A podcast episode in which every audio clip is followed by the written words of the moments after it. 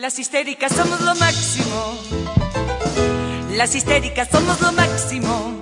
Extraviadas, boyeristas, seductoras, compulsivas, finas divas arrojadas al diván de Freud y de Lacan.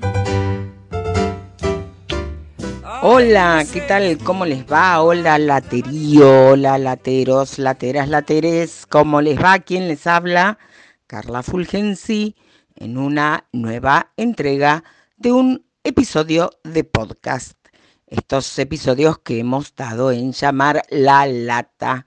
Episodios en los que comprimimos una serie de contenidos informativos en los que opino y me dicen de todo y en los que también te doy una mirada respecto, según el prisma por el que pasa mi mirada, cómo veo yo la realidad política de Tierra del Fuego.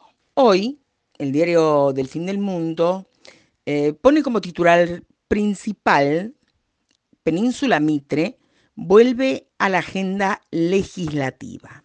Recordamos que hace un año se vio interrumpido el tratamiento que impulsa la creación del área protegida, Península Mitre, que empezó a ser analizado nuevamente hoy en la Comisión de Recursos Naturales. También se comienza analizar el proyecto del fondo de creación para, eh, valga la redundancia, creación de las áreas protegidas naturales y el de creación del cuerpo de guardaparques.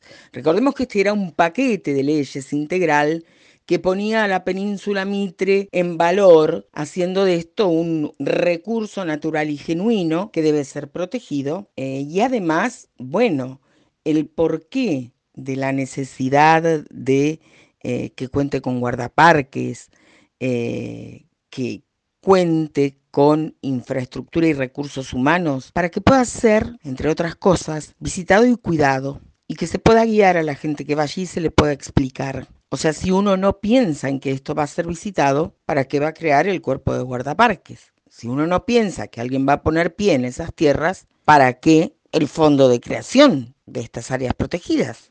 Ojalá que después de tanto trabajo, tanto cabildeo, Alá los ilumine y estos proyectos encuentren el curso adecuado para proteger una zona única en el mundo. Y aprovecho y pongo en debate nuevamente el camino del Atlántico. Piensen, reformulen, recalculen, peleense también, lleguen a consensos.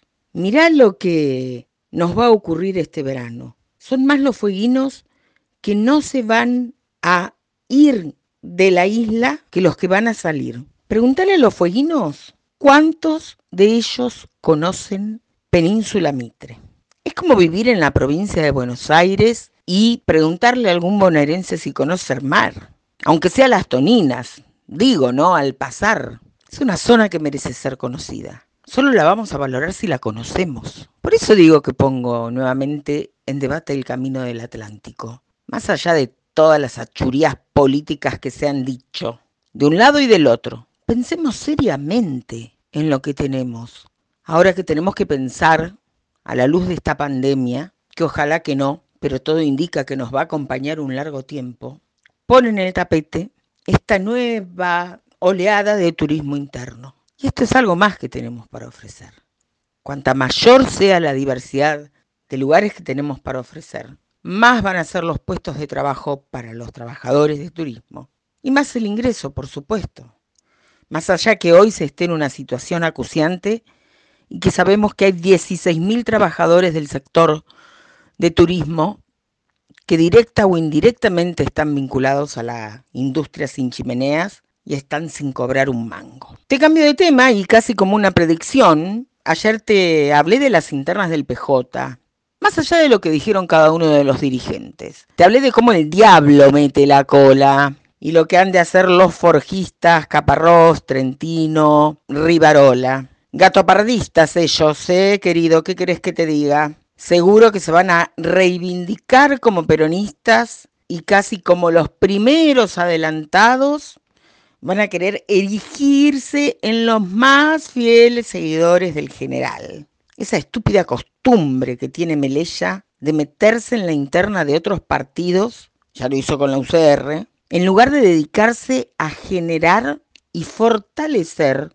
una estructura partidaria propia. Ahora eligió Forja, partido partiducho, o sea, nada, no existe Forja.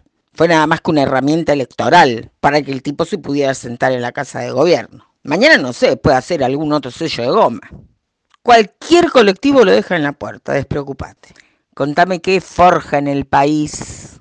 Contame qué es forja un gobernador, una herramienta electoral que le sirvió acá en Tierra del Fuego.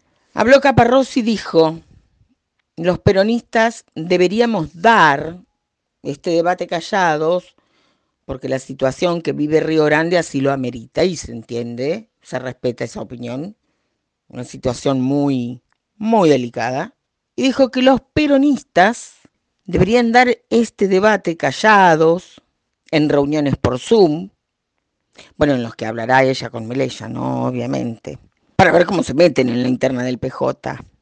En fin, eh, dice que hay que prorrogar los mandatos. Ya sabemos entonces cuál es la postura de Forja y cómo el diablo va a meter la cola ahí. Mañana sale el Ema Trentino con el mismo discurso y pasado Rivarola. Mañana sale el Ema Trentino con este discurso y pasado Rivarola. Te lo juro por Perón, créeme. Anda, ya estamos acostumbrados a esto. Queridos lateros, lateras, lateres, queridos míos, nos reencontramos mañana, mañana la lata Tolwin, te cuento todo lo que pasa aquí. Hizo declaraciones esta semana en Laberintos, en el programa de mi amiga Edith La Rusa Pouso Harrington, y dio que hablar. Mañana ampliamos. Chao. En caso de que no los vea. Buenos días, buenas tardes y buenas noches. de tan macho, ya no sé si poner punto final o ponerle el punto G.